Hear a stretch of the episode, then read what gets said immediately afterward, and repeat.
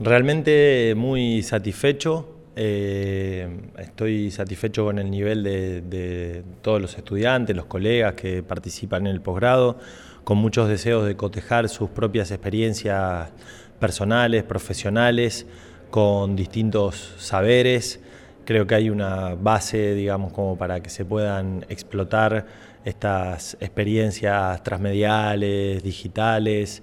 Así que bueno, venía con muchas expectativas, no sabía bien con, cómo, con qué perfil de, estudiante me iba a encontrar, eh, pero bueno, la evaluación es, muy positiva por, el feedback que logramos y bueno, ahora esperar las producciones sobre finales de este año o, o en el 2017 a ver qué cómo se transforman toda esta idea, todas estas ideas en producciones concretas. Eh, con tres desafíos, ¿no? Eh, por un lado, cumplir con las propuestas de videoperiodismo, lo transmedial, pero también con una comunicación territorializante, mostrar lo que pasa aquí en la zona. Totalmente, sí. Cuando hablamos de, de videoperiodismo y de transmedia, yo creo que la esencia es rescatar lo local, lo hiperlocal.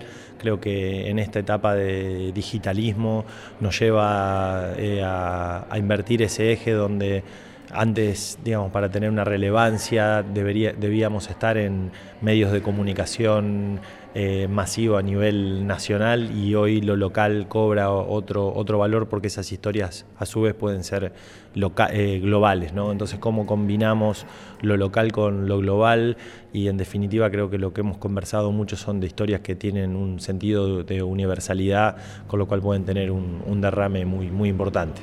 Hay un término que está de moda, de hecho vos lo, dijiste, hace muy poco tiempo en términos de, teoría que está vigente, que es eh, la narrativa transmedia, lo transmedial. De acuerdo a lo que has trabajado, lo que has indagado, lo que has estudiado, eh, lo que has ejercido en función de lo transmedial, ¿cómo lo describirías para alguien que no sabe y escucha por primera vez el término? ¿De qué se trata?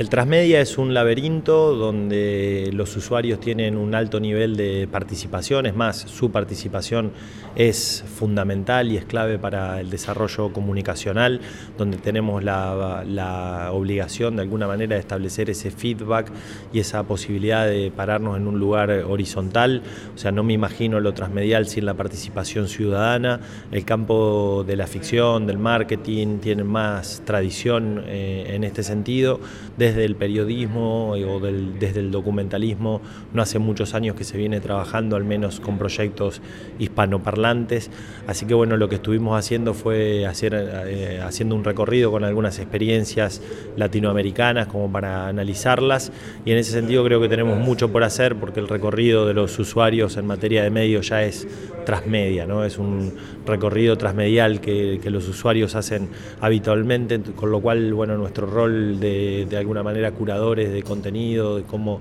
seleccionamos, cómo generamos proyectos que tengan la multiplicidad de entradas para que ellos mismos, los usuarios, digo, puedan generar eh, producciones es, un desafío importante. Digo, muchas veces los medios en el digital siguen hablando solos, ¿no? Como si fuera la única voz, y esto en definitiva no es ninguna nueva noticia, ¿no? Donde la voz de la ciudadanía debe estar presente en el periodismo, con lo cual, bueno, estas herramientas nos dan una un nuevo desafío en términos digitales, pero un viejo desafío en términos de, ética periodística. ¿no?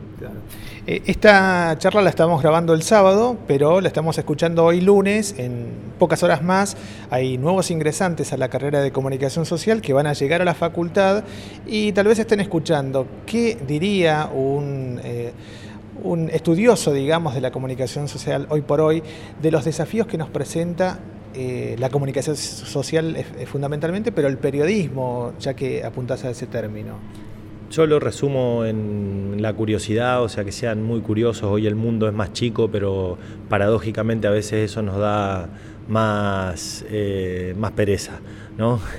Cuando el mundo era más grande teníamos que salir a viajar para conocer y, extendernos en kilómetros, con lo cual que no pierdan esa curiosidad, que, que todo lo contrario la, la giganten y que sobre todo no no perdamos nunca la posibilidad de conmovernos, de sensibilizarnos, de, contar una historia como si fuera siempre la, primera vez, que seamos siempre nobles enfrente de, de los ojos de, otra persona, porque de eso se trata nuestro trabajo, ¿no? de estar en, contacto con, otras personas y ser en todo caso multiplicadores de sus voces, pero ahora ya no alcanza solo con multiplicarlas, sino también de, de contarla a la par.